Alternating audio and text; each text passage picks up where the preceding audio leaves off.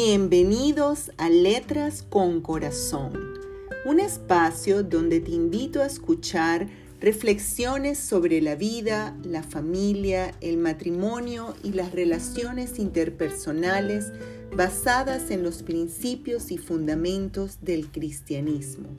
Soy Rosalía Moros de Borregales y te saludo cariñosamente desde la ciudad de Caracas, Venezuela. Bienvenidos.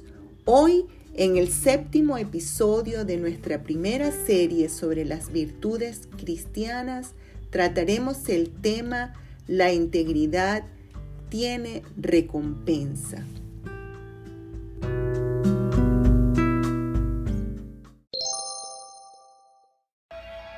La integridad tiene recompensa.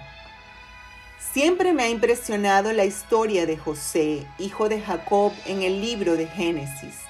Es una historia en la cual podemos ver, por una parte, cómo los seres humanos tomamos decisiones sintiéndonos poderosos, sin detenernos a pensar en las consecuencias de nuestras acciones.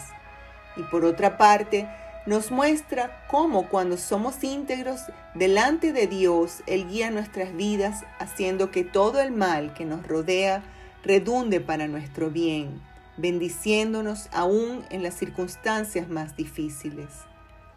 Jacob estaba embelesado con José, lo había tenido en su vejez, y el niño era la alegría de su corazón. José apacentaba las ovejas en el campo con sus hermanos, pero éstos le tenían envidia porque era el consentido de su padre.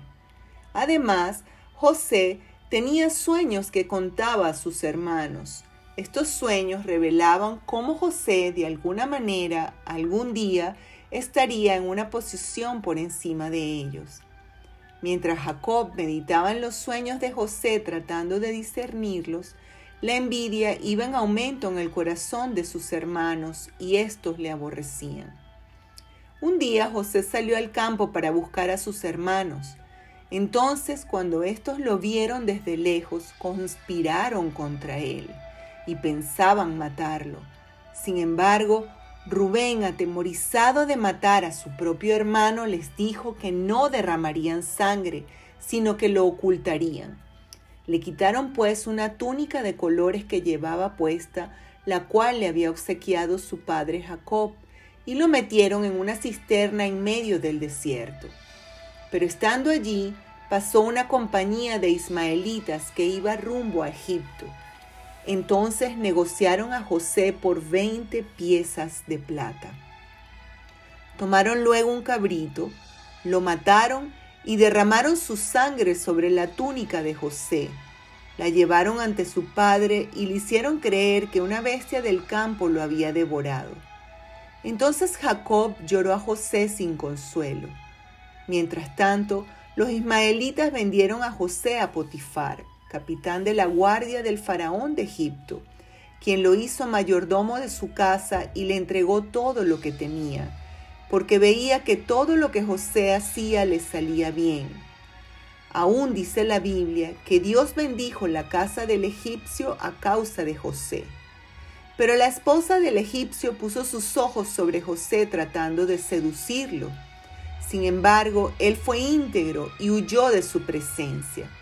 Mas la mujer, no contenta con su rechazo, lo culpó delante de su marido y José fue a parar a la cárcel pero aún allí, Dios estaba con José y le prosperaba en todo lo que hacía, porque su corazón era íntegro para con Dios.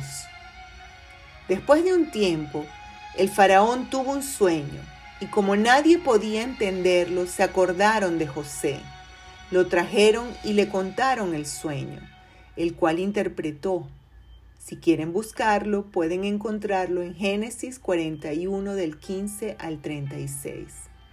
¿Recuerdan el sueño de las siete vacas robustas y las siete flacas?